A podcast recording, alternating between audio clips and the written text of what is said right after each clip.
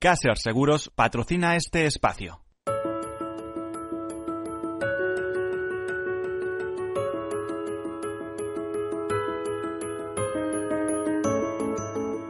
Tercer sector, un espacio para la economía social. Un programa dirigido por Miguel Benito.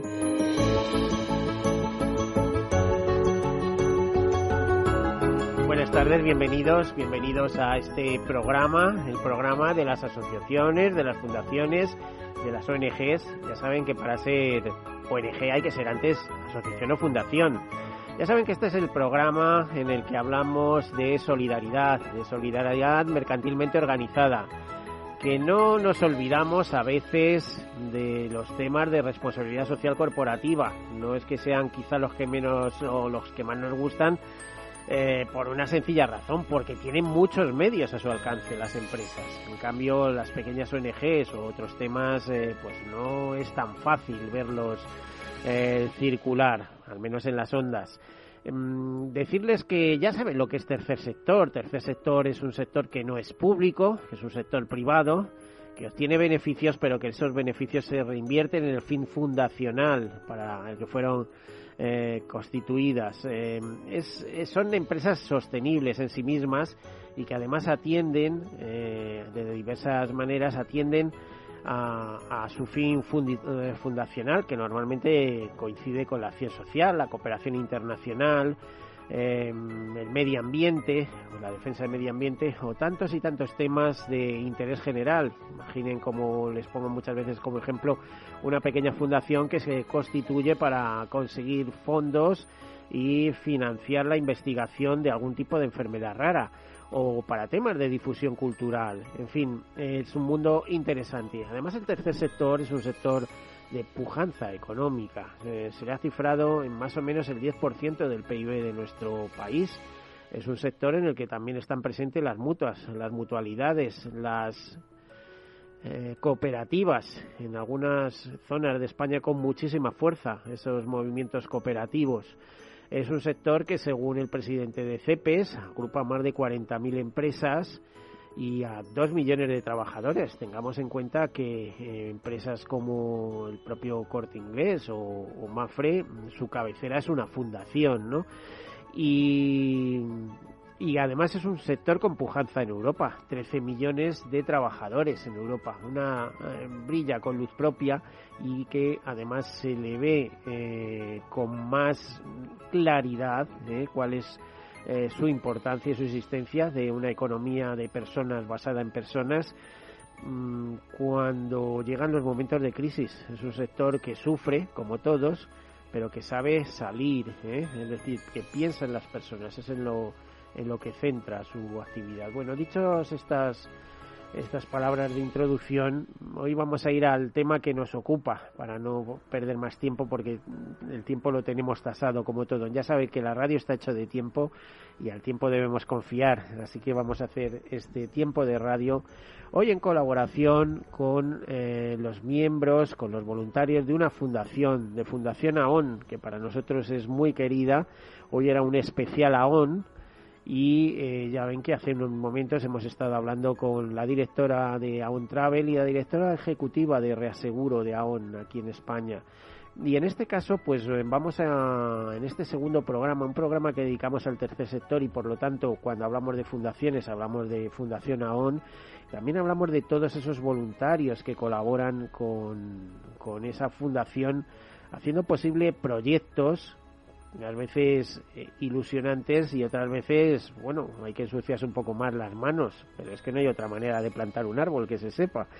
Bueno, pues dicho esto, presentamos a las personas que nos acompañan. Eh, María Luisa Barleta, bienvenida, buenas tardes. Buenas tardes, gracias y Alfonso Satrústegui. Bienvenido, buenas tardes. Muy buenas tardes y gracias por la oportunidad de, a la Fundación AON de poder tener estos minutos. Sí, como te decía antes, no te olvides de mencionar a la Fundación, que si no, Pedro, Pedro, el director y vicepresidente de la Fundación, Pedro Tomei, nos va a matar. bueno, muy querido Pedro, que eh, de vez en cuando nos comenta mm, qué es lo que hacen en torno a la fundación, además muy centrada en temas de catástrofes, etcétera. Pero vosotros pertenecéis al corporis, al, al grupo de voluntarios de AON. ¿Como cuántos compañeros sois, María? Uh, pues eh, gracias. No sabría decir exactamente cuántos somos, porque en realidad eh, varía también bastante, pero hay mucha gente de AON que sí está implicada y que, de hecho, cuando se ofrecen actividades de voluntariado para participar en actividades pues muy diversas, eh, realmente mm, hay más personas que se quieren apuntar que las posibles plazas que se ofrecen, de tal modo que somos bastantes los que nos gusta y nos interesa mucho esta actividad y, que nos pronunciamos abiertamente para participar. Alfonso, eh, Alfonso, tan divertido es que todo el mundo se quiere apuntar, ¿eh? que hay un montón de gente dispuesta a echar una mano. La verdad es que tenemos actividades de todo tipo. Hay algunos que les encaja más ir a comedores sociales a dar, a ayudar en la cocina. A otros nos, en el caso de los árboles, eh, nos, nos nos divertía hacerlo, yo incluso lo hice con mis hijos, eh, llamé a mis hijos que si querían venir conmigo a plantar árboles, que es una, una función, ya solo les queda escribir el libro y tener hijos, con lo cual van cubriendo etapas poco a poco. Yo creo que es positivo, es variopinto, tenemos muchas actividades, no solo catástrofes, que es para lo que se fundó, se fundó la Fundación AON, pero hacemos otro tipo de voluntariado que es eh, positivo para las personas, para el ser humano. Eh, bueno, es que la fundación tiene muchas líneas, digamos, de trabajo y el voluntariado, pues es, siempre voluntariado. Es una forma también de implicación con la empresa y con la sociedad, por así decirlo. María Luisa, ¿estás desde el primer momento eh, con la fundación o, te incorporaste después? No, en realidad he estado desde el primer momento porque, como ya digo, incluso antes de que la propia fundación existiera, eh, lo que hicimos, lo que había es mm, muchas actividades de este tipo que cada año se organizaban y realmente desde el principio yo quizás soy una persona que a, lo mejor soy sensible a determinado tipo de circunstancias y me parece que es importante, ya no solamente por la, la, cuestión en sí misma que puntualmente puedas resolver o ayudar a resolver en un momento dado, también es que es una manera de tomar conciencia de que hay otras realidades, que hay otras circunstancias, que los seres humanos en realidad pues se encuentran en situaciones muy complicadas eh, y hay que verlas y hay que saber verlas y saber ser sensible a estas circunstancias y poder empatizar y aportar algo que en realidad ayude a, a otros. Eh, no, es, eh, no es otra la, la idea, vamos. Eh, y, voy encantada. La verdad es que he hecho montones de cosas. Eso te iba a preguntar. A ver, ¿qué es lo que más te ha gustado o más te ha impactado de las muchas que ahora has hecho?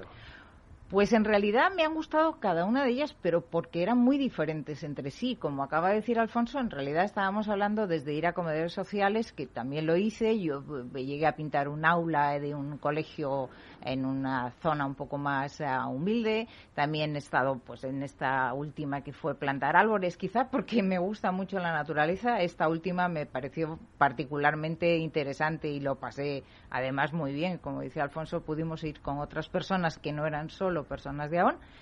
Y, realmente fue una mañana muy gratificante. Yo lo pasé fenomenal y encima dejamos una cosa preparada para que hubiera una, un, panorama y un mucho más agradable en, en Mejorada del Campo, que fue donde lo hicimos. De hecho, yo el otro día tuve que pasar por al lado de Mejorada del Campo y fui a ver cómo estaban los árboles. No había pasado mucho tiempo, era un mes, pero... ¿A, quién, pertenecía la finca? no, era, era de, terreno público de Mejorada. Mm-hmm. O sea, ¿y, cómo se gestiona todo eso? ¿También lo gestionan los voluntarios? Es decir, em, vamos a buscar un sitio donde plantar, a ver qué es lo que hay que plantar, porque mejor encina que pinos, ¿sí? No, bueno, ahí realmente quien, eh, quien lo gestiona muy bien es la propia Fundación aunque se pone en contacto con pues con entidades de cualquier tipo. En este caso fue con el propio ayuntamiento que pusieron además a personas que efectivamente sabían qué teníamos que plantar, cómo había que hacerlo. Nos dieron una clase práctica de cómo hacer el hoyo, cómo regar después. O sea, no sabemos todas estas cosas. Vamos asistidos y de la mano con, de gente que sí conoce. Y bueno, o sea, tú te fuiste con tus hijos, pasasteis una mañana formidable. ¿eh? Sí, una mañana divertida, arrodillados, a, también hubo merendola y hasta por la tarde. Sí, un bocadillito a media mañana y, todo para adelante. eso era lo divertido. Además, el día fue bueno. La iniciativa se llamaba Bosque Aún, ¿no? Correcto. eso es. Eso es. ¿Cuántos participasteis? Yo no sabría decirte, pero Te que diría estaríamos entre 30 ahí y como, 40. Eso es, de ese orden. 30 o 40 estar. personas. ¿Y cuántos árboles plantasteis? ¿Cuántos plantones, digamos, no? Pues mira, yo creo que íbamos al ritmo de cada uno, pero tú y yo que íbamos en pareja eh, con, con tu hija nos plantamos unos La cuantos idea, también. la idea yo creo que eran hacer como unas 300, había 300 esquejes por ahí es. eh, y se plantaron los que se pudieron. Yo creo que no quedaron muchos Claro, muchos. y luego la persona que estaba del ayuntamiento fue las que terminó de poner los 20 o 30 que quedaron. ¿Y qué, qué especies plantasteis?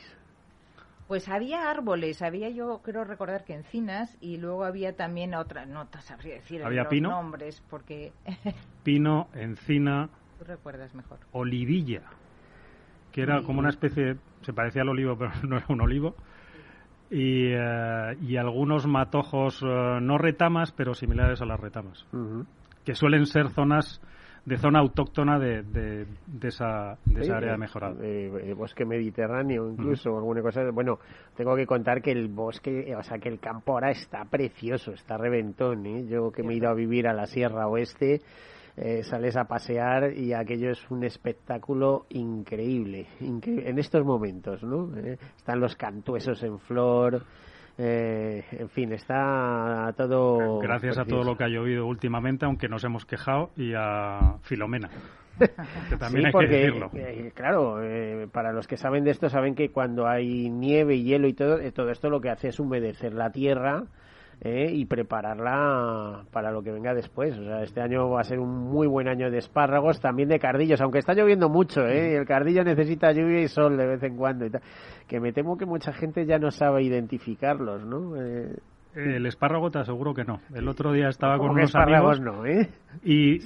¿me podéis decir dónde hay una esparraguera? Digo, pues mira, aquí mismo tienes una. El cardillo menos, ¿eh? porque lo confunden con el cardo. y no es lo mismo. No nos gusta. No es lo mismo. Bueno, eh, a ver, más iniciativas, por ejemplo, que habéis tenido, que habéis llevado adelante este año. Este año yo creo que ha sido esta la, bueno, y además en esta situación más todavía, porque en realidad, eh, bueno, las cosas como, como para todo el mundo han estado bastante paradas, pero esto se organiza siempre una vez al año, mínimo hay una actividad al año. Y esta fue la que hicimos eh, recientemente. Cada año se organizan cosas muy distintas, porque además ya no solamente hay una, como en este caso la, la cuestión era solo eh, relativa a la replantación de esta zona en Mejora del Campo. Hubo otros años en donde se ofrecían distintas actividades en distintos eh, ONGs en colaboración con distintas asociaciones y como te decía las plazas se cubrían pero al minuto de hecho como te despistaras no llegabas a, a ninguna y otros años pues lo que hemos comentado hemos estado en comedores sociales hemos estado con Prodis eh, eh, en fin yo creo que ha sido bastante variado Ujú. Eh, Alfonso, eh, durante muchos años también lleváis a personas con discapacidad diversos niveles. A unas veces es discapacidad intelectual y otras es física, motora o tal. Eh, la lleváis a, a ver exposiciones como Museo del Prado, etcétera. Vuestra labor en esos casos que es acompañamiento. Es acompañar y que la persona eh, minusválido pues se sienta cómodo y no esté en un ya que le está sacando de su zona de confort, que esté en un sitio que en el que él esté agradable, esté conform, Ah, confortable. Confortable, sí. Entendido. Y también eh, a veces a visitar algunos estadios de fútbol, ¿no? Eh, creo que el del Real Madrid lo tenéis pulido. Eh, sí. a ver, María, eh, María Luisa, tú también te apuntas a eso. y en ese no estuve yo eh, sí he estado en, eh, Ah, en en el del Atleti también, en alguna pero, ocasión, No, no, ¿eh? yo eh, comprendo, yo tampoco soy muy futbolera, pero me hubiera encantado por ver la experiencia de entrar en un campo de fútbol. Pero en ese no, no participé, la verdad. Yo creo que ese es de los ah, que la parte masculina o las personas, los hombres, tienen más afición porque siempre les ha gustado, siempre están con el fútbol, el fútbol, el fútbol. Yo tampoco soy muy futbolero y tampoco soy de ninguno de Pero esos dos equipos. no pero- me digas que no pisar un campo, pisar Sí. la hierba no, No, no. impresiona, ¿no? Da- Con un estadio vacío, dice, bueno, madre mía, cuando esto se llene, eh, lo que va... Yo eh, lo he visitado, eh, no soy muy futbolero como tú, pero lo he visitado porque he tenido que hacer alguna entrevista, curiosamente para revistas financieras o aseguradoras, ¿no? Entonces eh, te has encontrado con situaciones de estas. Y una cosa muy distinta es verlo desde un asiento, desde un palco o desde cualquiera de las tribunas, a pisar el césped y ver todo lo que tienes por arriba y decir, y aquí están jugando estos 22 tíos con todos los 100.000 o 75.000 energúmenos que se ponen ahí arriba, ¿no? Que sí que impresiona. No digamos energúmenos, digamos público. Vamos a decir público. Ahora de todo, es que ahora de todo. Ahora gente muy muy racional, con mucha educación, en fin.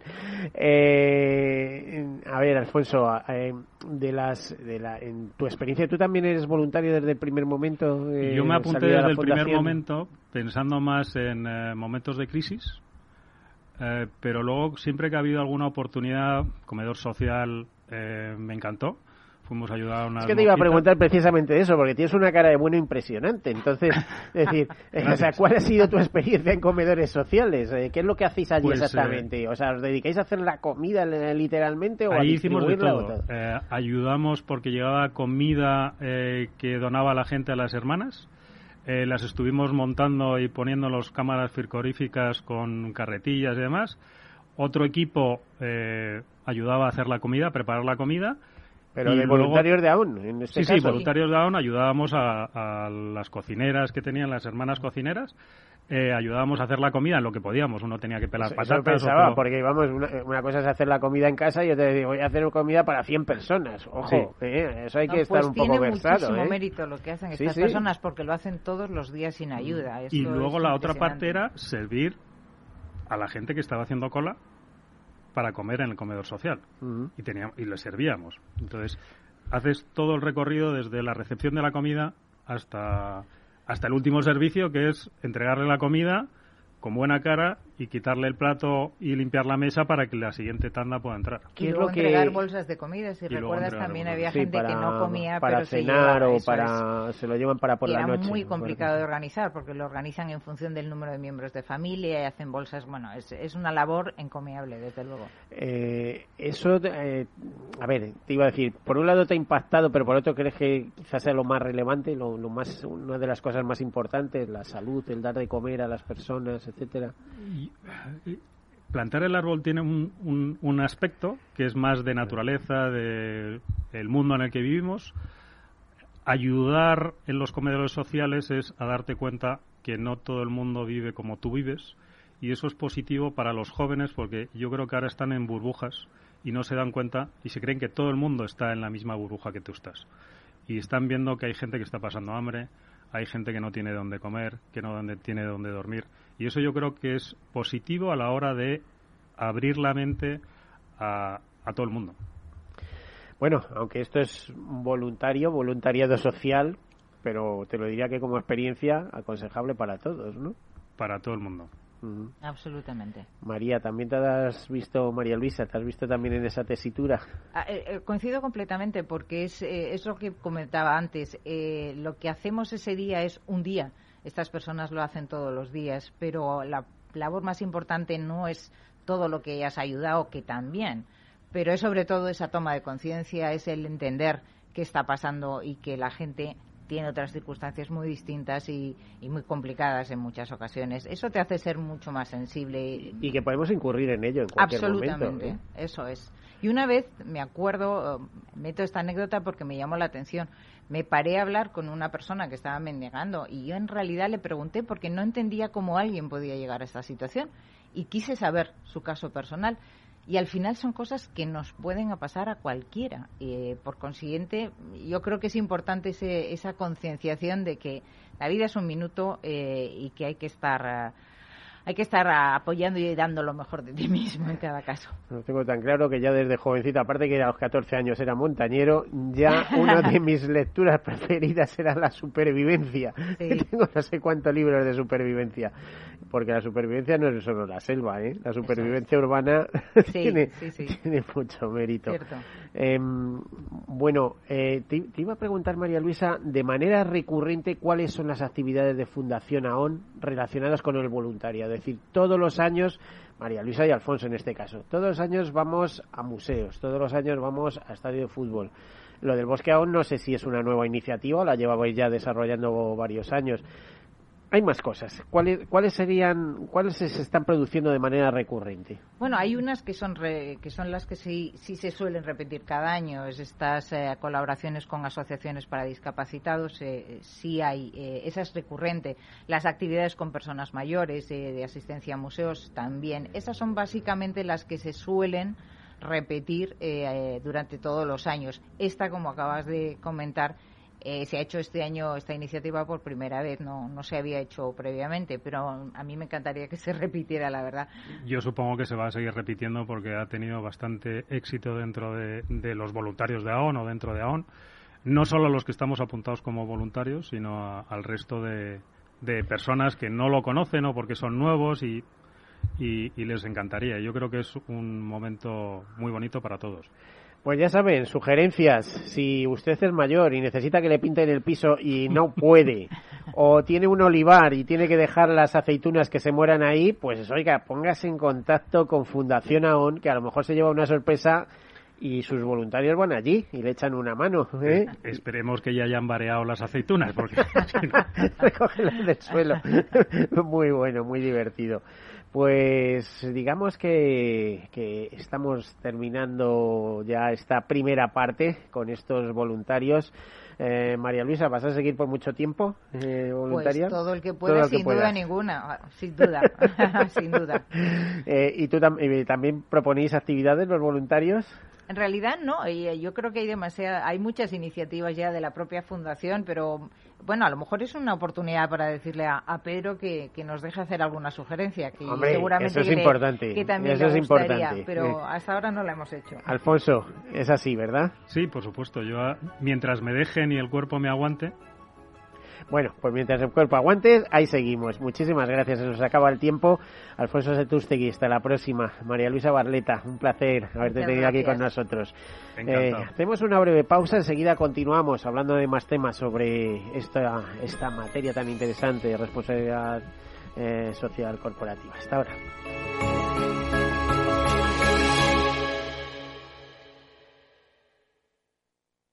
Soy José Luis, director de Seguros García Ochoa y quiero darte mi teléfono personal para asesorarte, hacerte un estudio de todos tus seguros y ayudarte a ahorrar.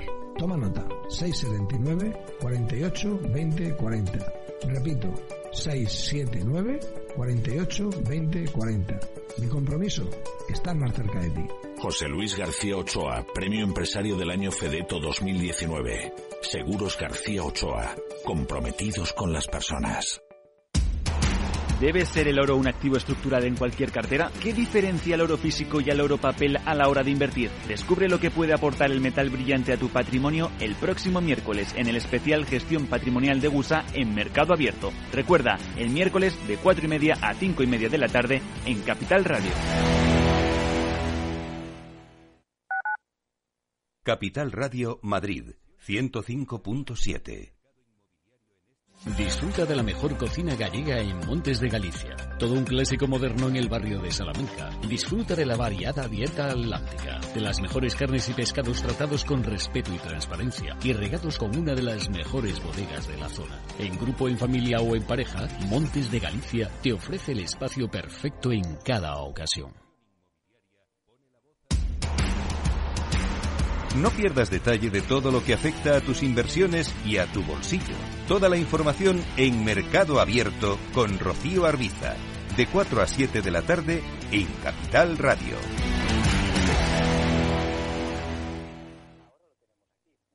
En el restaurante Gaztelubides somos rigurosos con la selección del producto para crear recetas imaginativas que acompañamos de una bodega generosa y brillante y de nuestra magnífica terraza durante todo el año. Restaurante Gaztelubide, carretera de La Coruña, kilómetro 12200, La Florida. Teléfono 91 372 8544. Una recomendación del programa gastronómico Mesa y Descanso.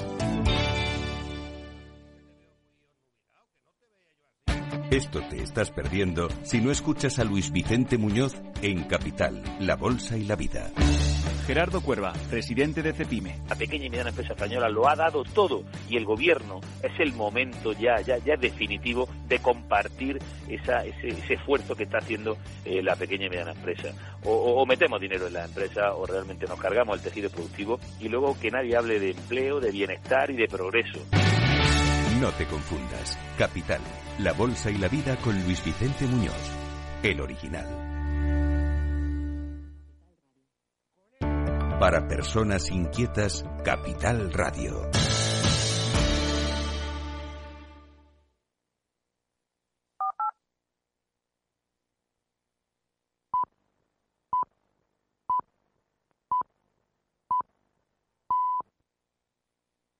Tercer sector, un espacio para la economía social. Un programa dirigido por Miguel Benito.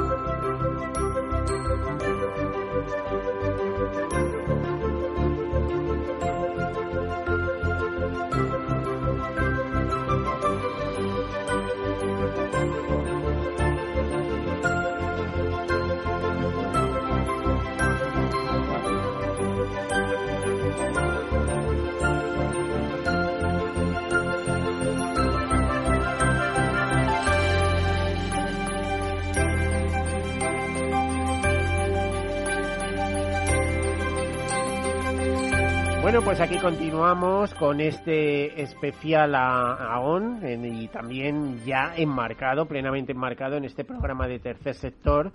De hecho, hemos estado hablando con dos voluntarios, con María Luisa Barleta y con Alfonso Zatrustegui hasta hace unos minutos.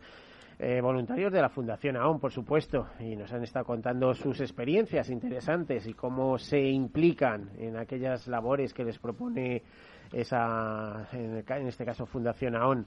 En, en, este momento tenemos con nosotros a, a nuevos protagonistas de actividades, eh, diríamos, solidarias y mmm, muy vinculadas también a la responsabilidad social corporativa de AON.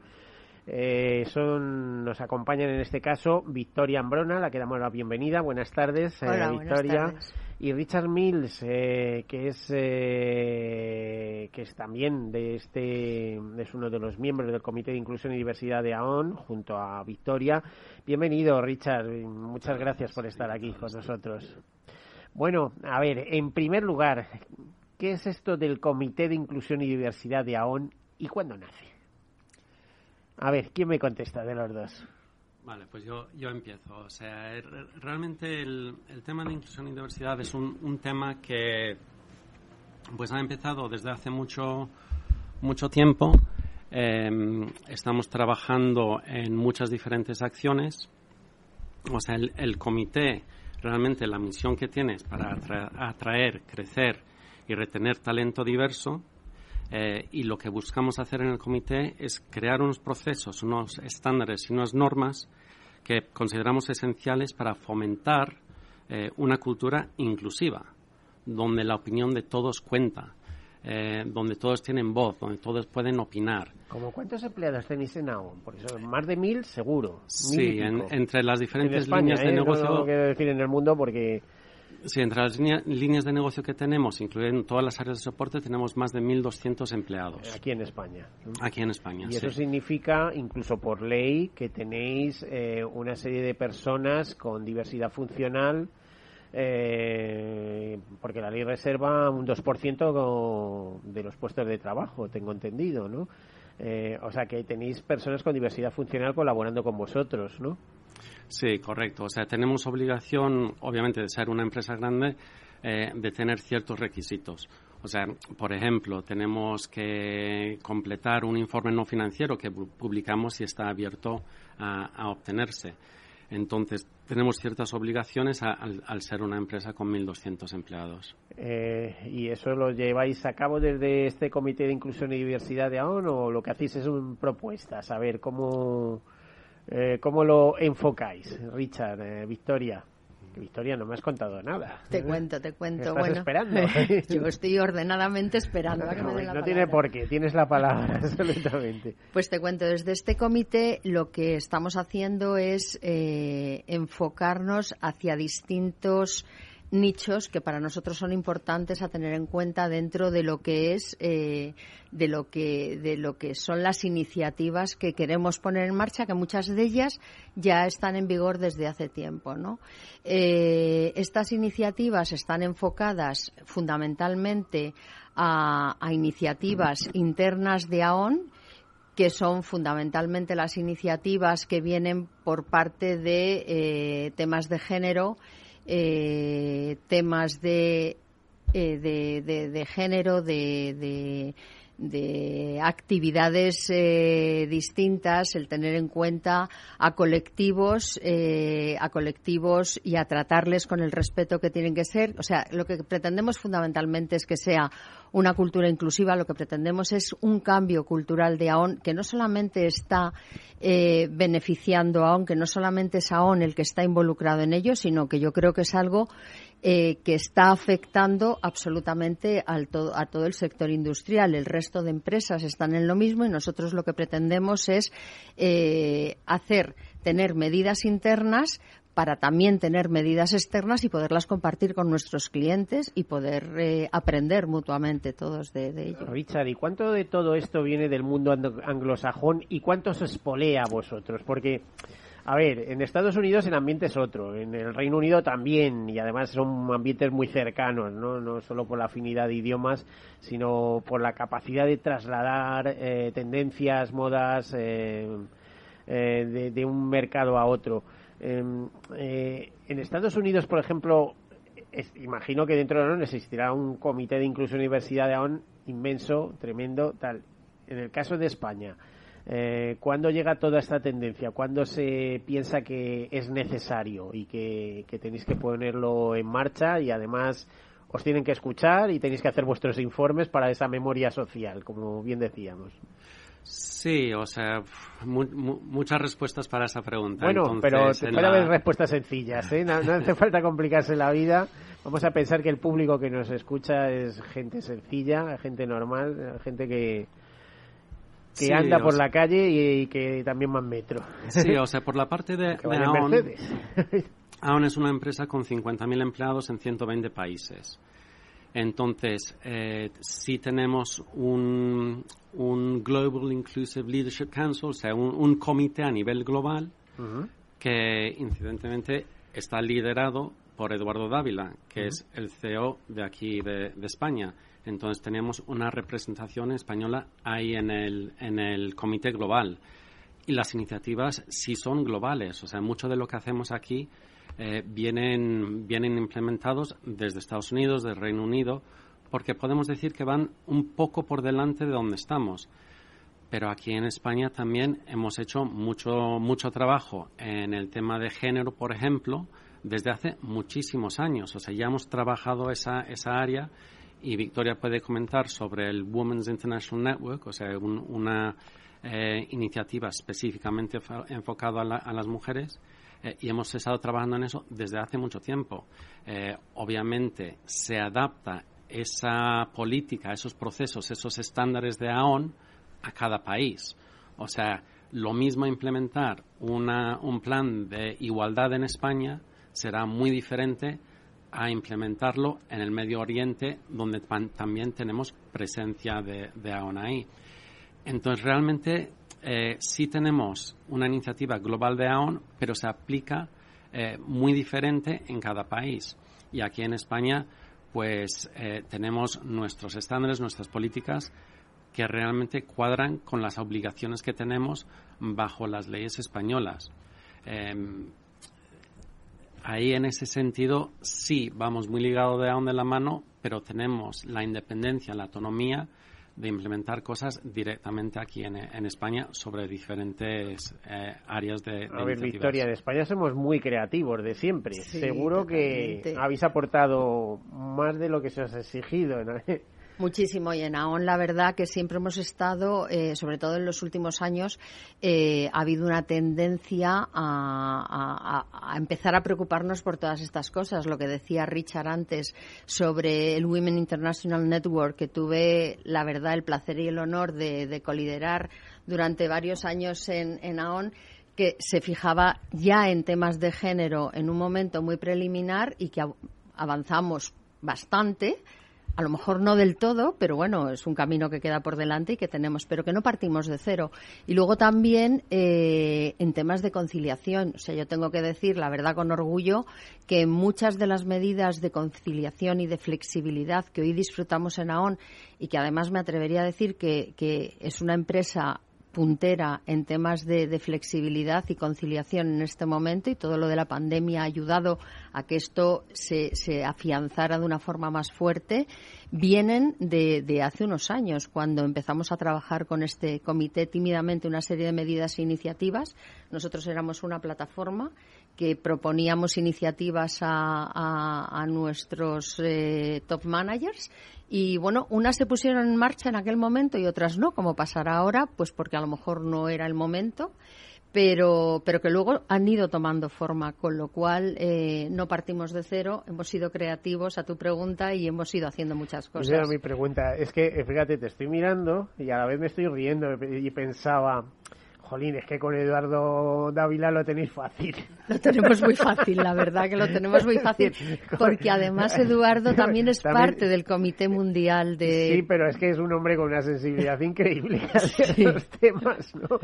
Totalmente, hemos tenido muchísima ayuda, muchísima. Y, la verdad, bueno, pues en ese sentido, la verdad, todo se facilita, no, no podemos decir otra cosa. Y, eh, por ejemplo, ¿en qué aspecto se ha plasmado en concreto? Me dices conciliación, bueno, me consta que estáis trabajando por lo menos una serie de días a la semana, etcétera, etcétera, pero eh, eh, ¿qué ha sido, mm, qué ha supuesto de verdad un impacto en el sentido de diferenciaros de respecto al resto de empresas? En, el, en, este caso en, en, el tema de género, que os distinga como empresa. Dice, es que en AON tenemos esta ventaja eh, relativa al género. Mira, yo creo que la parte de género se ha trabajado, pero y de hecho tenemos ahí ese plan de igualdad que, estamos todavía vamos que está hecho pero que tenemos que terminar de, perfilar y que han estado hablando esta mañana también. Eh, en tema de género nosotros en, en aquel momento lo que estuvimos es potenciando el liderazgo de la mujer dentro de AON, porque sí que habíamos notado que había determinados niveles en los cuales las mujeres se quedaban ancladas. Y, bueno, estuvimos trabajando muchísimo, hicimos una, lo que llamamos en aquel momento una plataforma de liderazgo femenino donde se potenció eh, un mentoring para aquellas mujeres con potencial, que tengo que decir que hay un potencial enorme en AON, en mujeres eh, jóvenes y, medias, evidentemente. porque tenéis una formación formidable y cada vez más ingenieras, más... Eh, Totalmente. Las mujeres se forman en los mismos eh, institutos de empresa, mismas universidades que los hombres. Mm, y... además muchas veces son más audaces que los hombres, ¿eh? Que los hombres no, totalmente. Bueno, tengo que decir, o sea, y, además no es que quiera hacer aquí un alegato feminista porque no es no es el, el tema, ¿no? Pero quiero no sé, por ejemplo, Clara Campoamor, que por cierto ayer eran, hizo 90 años que gracias a Clara Campoamor pudimos empezar a votar las mujeres, decía que lo único que no podíamos hacer igual hombres y mujeres era que las mujeres dábamos salud, pero el resto estamos perfectamente capacitadas. Esto no creo que sea una cosa que a nadie le extrañe a día de hoy, pero es verdad que hay, que, seguirlo trabajando y una de las de, de, las patas de este comité va a estar enfocado única y exclusivamente a potenciar el liderazgo de la mujer dentro de AON y a que, y a que llegue a niveles más altos y de responsabilidad, pues para que pueda ocupar niveles eh, ejecutivos de, de, altura porque realmente están preparadas y para ello vamos a preparar un camino donde se las esté preparando y donde pues exactamente igual que cualquiera de los hombres que, tenemos, que también son eh, gente con un gran potencial, pues, pues podamos eh, compartir con ellos los mismos puestos de, responsabilidad. Imagino que tendrás ya a cargo, Victoria, en esa asociación que hay de mujeres del sector, ¿eh? mujeres empoderadas, que me parece, si no mal lo recuerdo, creo que fue Inés quien la inició, dio el pistón de salida de, eh, ¿O no es así? No, me acuerdo cómo se llama. ¿Cuál, eh, cuál dices? Hay una asociación de mujeres en, el sector asegurador. Eh, sí, el, promovido por Inese. Eso, que, que, tú sabes más que yo de ese tema. ¿no? Sí, sí, sí, sí. No, pero lo, lo interesante y lo bueno es que o sea, es lo que decíamos antes es que esto es un cambio cultural, pero que es un cambio cultural que no solamente está afectando a ON o que nos viene de, directrices que nos vienen. O sea, es un cambio cultural que afecta a toda la sociedad y que realmente nos estamos movilizando en el buen sentido. ¿eh? Mm. Nos estamos movilizando para que esto pase, que lo importante es que haya medidas y que haya alguien que realmente se preocupe de que las cosas pasen, ¿no? Y esto también es una cosa que dice muchísimo Eduardo, eh, que hay que hacer que las cosas pasen y bueno, pues pues teniéndolo así, pues pues vamos a por ello, evidentemente. quedan 200 años, como tú sabes, ¿eh? Muchísimo, no, no, no, Quedan 200 años y ¿por qué lo dices? Y, bueno, sabes, no, porque a lo mejor quedan 300 en vez de 200, porque esto es Occidente, porque vamos avanzando pero resulta que la presidenta del Parlamento se presenta en Turquía, como tú sabes, y la dejan de pie. es un decir, pero quiero decir, hay, quedan, hay otros mundos donde va a costar bastante tiempo ir convenciendo de que la mujer tiene, puede jugar otros roles, ¿no? A los Totalmente, no partimos de los mismos eh, niveles, evidentemente, pero bueno, es un trabajo que hay que hacer y que, y que este comité va a luchar porque dentro de un pase, y eso nos va a ayudar también con, con nuestros clientes. Y, mm. y, luego también la parte de que todo el mundo se sienta, lo que comentaba Richard, que todo el mundo se sienta a gusto en AON siendo el mismo ella misma dentro de AON, que, que en AON haya una cultura de trabajo, de respeto. Eh, eso es muy importante. Y luego, en cuanto a medidas de conciliación, pues tenemos medidas de conciliación. Para mí fue absolutamente sorprendente cómo de la noche a la mañana una organización entera en España se va a su casa y todo siguió funcionando. Y eso era porque llevábamos ya como un año, año y medio, ¿no, Richard? Con más, a lo mejor dos años, con eh, teletrabajo implementado. Entonces estaba todo preparado para ello. que os dio una ventaja diferencial increíble. Es decir, oye, si nosotros eh, ya no se trata de simulacros, sino que eh, esto, esto es real. ¿eh? O sea, tenemos que. Esto es real y al día siguiente estabais haciendo lo mismo que hacéis todos los días, ¿no? Exactamente lo mismo. con muchas más reuniones, eso sí, todas videoconferencias. pero estábamos haciendo videoconferencias, porque llames a quien llames, me ocurre a mí en el caso de periodistas que somos muy incisivos y muy puñeteros a veces y tal y cual. Y me perdona que estoy con una reunión aquí y está todo el día delante de la pantalla. pero si yo, yo creo, aquel que dice, han visto más pantalla o habéis visto más pantalla en el último año eh, que los últimos 20. ¿no? totalmente. Incluso hay gente que a lo mejor no te la cruzas en la oficina en, en, en, meses y la estás viendo en esas reuniones porque la estás viendo, tienes como más contacto con ellos casi. Bueno, pero es el mundo que viene y me parece que, como todo dices, se ha acelerado se ha acelerado y que, bueno, para unas cosas bien y para otras no tan bien. el contacto humano es muy importante, pero ahora no nos podemos juntar por las circunstancias ¿eh? que tenemos que esperar, tener paciencia. Fíjate, curiosamente, estaba leyendo mm, eh, notas que te van entrando aquí en, a través de los dispositivos móviles eh, noticia de hace dos minutos, ¿no? Que Estados Unidos aconseja no poner Janssen porque ha habido una serie de mujeres con, con trombos en los últimos eh, en los últimos días y hasta que no sepan qué está pasando aconsejan no ponerla. O sea, es que, esto eh, estamos en un, sin, vivir. sin vivir, sin, vivir.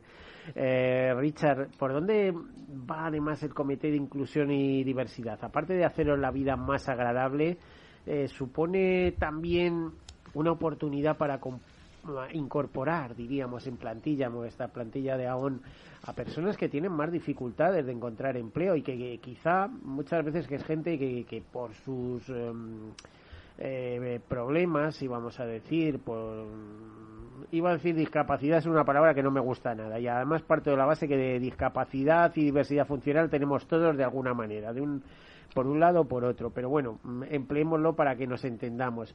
Eh, esas discapacidades físicas es gente que a lo mejor es tremendamente valiosa delante del ordenador, manejando dispositivos electrónicos, porque es su mundo, es lo que tienen accesible y es a lo que están dedicados. Y bueno, esa gente es valiosísima para la empresa. O sea, de hecho, ¿cuántos directivos están diciendo que hay que tener el valor de incluir la la discapacidad eh, y la, en, la diversidad de la empresa que la enriquece y demás. Vosotros eh, estáis en esas propuestas, estáis en ese terreno trabajando, eh, hacéis algún tipo de evaluación o solo hacéis informes? ¿Cómo va el tema, Richard? No, o sea, como dijo Victoria, es, es lo que estamos intentando hacer es pasar de hablar de inclusión y diversidad a realmente intentar ejecutar y actuar sobre ello. Em, áreas donde hemos trabajado, obviamente género, conciliación, temas que a lo mejor estamos más cómodos y más avanzados en, en, ese tema. Em, queremos trabajar sobre la, selección, queremos trabajar sobre la formación, em, sobre la promoción, sobre la representación, todos estos, estos temas. El comité también va un poco más allá. Em, eh, estamos iniciando eh, con grupos, hemos hablado de género, hemos hablado de conciliación, también estamos hablando de diversidad generacional, de diversidad funcional, diversidad cultural. Eh, también queremos eh, trabajar sobre la salud mental, que es un tema eh, muy preocupante en, estos, estos meses, estos años que, este año que hemos vivido, pero también el LGTBIQ+. O sea, todas estas áreas, todos estos colectivos o todos estos grupos, queremos incluirlos en lo que estamos haciendo en, en AON. Entonces, estamos lanzando diferentes iniciativas. Algunos estamos un poco más avanzados, algunos estamos empezando. Eh, y eso es lo que, lo que tenemos que trabajar para pasar de hablar de estos temas a realmente ejecutar sobre, sobre ellos y tener acciones claras, eh, políticas claras, estándares mínimos que queremos implementar eh, para realmente poder hablar de inclusión y diversidad y que lo estamos haciendo en el, en el día a día. Bueno, pues em, a ver, nos van quedando poquitos minutos, ¿eh? porque el tiempo aquí ya sabéis, ¿no? Que la radio está hecho de tiempo y al tiempo debemos confiar, pero cuando te quedan pocos minutos, eh, en resumidas cuentas, veo que tenéis tarea por delante. Os habéis centrado en género y conciliación, promoción, representación, diversidad eh, generacional, funcional, cultural. Bueno, ¿Cuántas, ¿Cuántas personas estáis en ese comité? Es decir, ¿os va a dar tiempo a abarcar todo eso? Si es que con solo poner una persona eh, dedicada a cada uno de los temas, eh, ya son muchos temas, ya seríais muchos. Eh, siempre recuerdo la frase de Napoleón que decía, si quiero que una cosa salga adelante se lo encarga una persona, si quiero que no salga se lo encarga un comité. Sí, o sea, lo, lo, lo bueno es que yo, yo no creo que esto es un tema exclusivo del comité podemos ayudar, podemos guiar, podemos coordinar. Pero esto es participación de los 1.200 empleados que tenemos en la empresa. Esto es, eh, utilizando terminología inglesa, es top-down y bottom-up. Todos tenemos que participar en esto. Todos tenemos esa responsabilidad. Todos tenemos que tener respeto el uno hacia el otro. Eh, todos tenemos que permitir que todo el mundo tenga voz. Entonces, sí, es una tarea el tema de inclusión y diversidad es que eh, no es que hay un objetivo y llegas. Esto es una evolución constante. Eh, nunca vamos a, parar en, estos temas.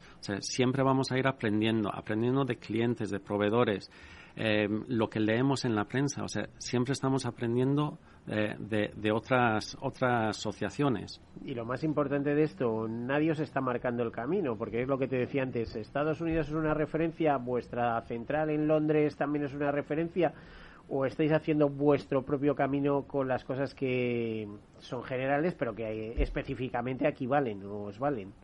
Bueno, hay, hay, eh, yo creo que ah, siempre hay como unas directrices, lo que pasa que luego cada país eh, lo adecua un poco a, a su, a su idiosincrasia, ¿no? Porque aquí somos muy nuestros. Y aquí somos muy nuestros, pero tengo que decir que España ha sido best practice en, en el mundo aún en muchísimas iniciativas, o sea que no tiene por qué no ser esta una más, pero... Eh, y, y, además es que creemos que el comité lo que está simplemente es como para valorar y estudiar esas iniciativas en las cuales van a participar esos 1.200 empleados de AON. Es decir, eh, va a haber unos grupos en los cuales mm, cualquiera se puede apuntar, aunque no se vea afectado, pero simplemente porque tenga interés por trabajar un tema se puede apuntar.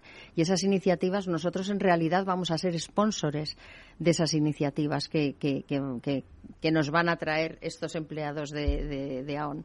Y, y, en definitiva casi no es el comité el que lo va a trabajar, sino el que lo va a sponsorizar. Con lo cual, eh, bueno, pues, pues eh, somos 1.200, la diversidad es total. y, y, con la diversidad, obviamente, como decía Richard, es que ganamos todos, evidentemente. ¿En, cuántos, eh, ¿En cuántas memorias sociales habéis participado ya con vuestros informes y vuestras... O sea, ¿os ha tocado redactar para entendernos? Ahora, desde ahora, en este momento todavía no, pero tendremos obviamente, pero sí venimos con. en eso Richard sabrá... escribir, ¿no? Sí, o sea, obviamente los informes no financieros tenemos en los estados financieros, pero también desde la fundación, la fundación ha trabajado con todos los temas sociales desde hace desde hace tiempo. La fundación que es más que fundación, porque se dedica a catástrofes, pero es que está en todos lados y entre tú y yo abriendo puertas en muchas ocasiones. ¿eh? Sí, o sea, de los temas sociales vienen los negocios sociales también. sí, porque bueno, todo el mundo necesita cobertura, ¿eh? necesita cubrirse ante los riesgos. Bueno, pues eh, nos quedan un par de minutos, no mucho más. Katia, digo decir Katia, Victoria, perdona. Eh, por cierto, tienes un apellido como el mío, ¿eh? Yo, ¿Ah, sí? Yo tengo el segundo apellido de mi padre, era Ambrose. Ah, ¿de verdad? sí, ese bonito pueblo de Soria, donde por cierto hay un sitio eh, con unos... Eh, con restos eh, fósiles de... Sí. de dinosaurios, una cosa de esas, si no, de, de mamut, si mal no recuerdo. ¿Y era de Soria? No. No. Pero es curioso. Que yo sepa, eh, venían de Aragón, ¿eh? su gente, así que a lo mejor... El mío viene de Extremadura. ¡Buah! ¡Qué cosa más curiosa! muy variopinto todo. bueno, Extremadura también, preciosa tierra, extremo do uno, más allá del Duero. Exacto. Palabras más bonitas. Eh, os iba a decir que, que si que sí, bueno, que, que buenos deseos, que todo esto vaya adelante, ¿no? Imagino eh, ordante de los medios. Bueno, y supongo que sí también, porque con Eduardo Dávila problemas pocos. ¿Quién lleva la voz cantando? Eh, ¿Richard o, tú, Victoria, con estos temas? Vamos a la limón. A la limón. sí, nos ¿eh? apoyamos muchísimo y, la verdad que... Mm, Hacéis propuestas de, en este caso diríamos, del Comité de Inclusión y Diversidad de AON. Eh, ¿Sois vosotros dos los encargados? ¿Tenéis personas detrás? Porque yo decía, joder, con todos los temas que estáis tratando, Somos ocho, tiene que crecer. Ocho, ocho. personas en el comité. Em, entonces, ahí, como dice Victoria, pues iremos apoyando ciertas iniciativas, vienen desde Estados Unidos y Reino Unido, pero aquí lo que queremos dar es, es voz y oportunidad a todos los empleados de prestar sus ideas, decirnos dónde podemos mejorar. Bueno, pues esto es lo que nos ha dado de sí el programa. Victoria Ambrona, muchísimas gracias por acompañarnos. Richard Mills, muchísimas gracias miembros del Comité de Inclusión y Diversidad de León, que ya hemos oído, ¿eh? Ocho personas sois los que lo componéis, pero que crecerá mucho, porque este tipo de cosas son la simiente de los negocios del futuro. Bueno, pues hasta aquí hemos llegado. Muchísimas gracias. Eh, nos escuchamos la próxima semana. Como siempre, tengan una, unos felices días y disfruten de esta bonita primavera en la medida que puedan. Hasta luego.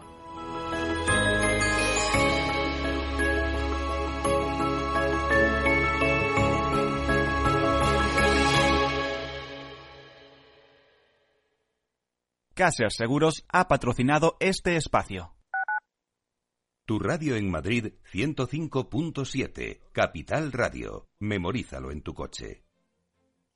Gráficas Naciones. Más de 50 años de experiencia en el sector de las artes gráficas. Apostamos por la última tecnología tanto en impresión offset como en digital y gran formato. Realizamos todo tipo de impresión. Tarjetas de visita, folletos, libros, vinilos, decoración y montaje de stands. Más información en el 91 629 2145 o en gráficasnaciones.es.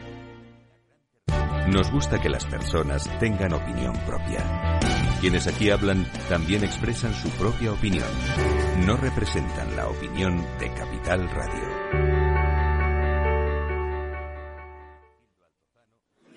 Mus. Mus. Mus. Sinesio. Te toca, Sinesio. ¿Qué pasa? Oye, Sinesio, no, ¿qué, ¿qué te pasa a ti? Que te veo muy onnubilado, que no te veía yo así de ausente desde que te prometiste con la maruja. Si es que tengo un aparato que me resuelve todas las dudas, estoy a la última en los mercados. Anda, mira, ya está Sinesio con sus inventos. Sinesio el ingeniero. Atiende, Paco, mira lo que he descubierto. Alexa, ponme Capital Radio, moja. Te damos la bienvenida a Capital Radio. Puedes escuchar la señal en directo o nuestros mejores audios en formato podcast. Directo o podcast. ¿Qué quieres escuchar? Ponme los podcasts, Alesa. Has elegido podcast. Vas a escuchar las noticias de Capital Radio. Con esto, Paco, vamos a echar el órdago a los mercados. Natural. De la mano de Alejandro Mazón y el equipo de Cuídate Deluxe, llega el chico del chándal a El Balance para ayudarnos a estar en forma y mejorar nuestro bienestar general. Los miércoles a las ocho y media de la tarde en El Balance. Capital Radio. Capital Radio. Siente la economía.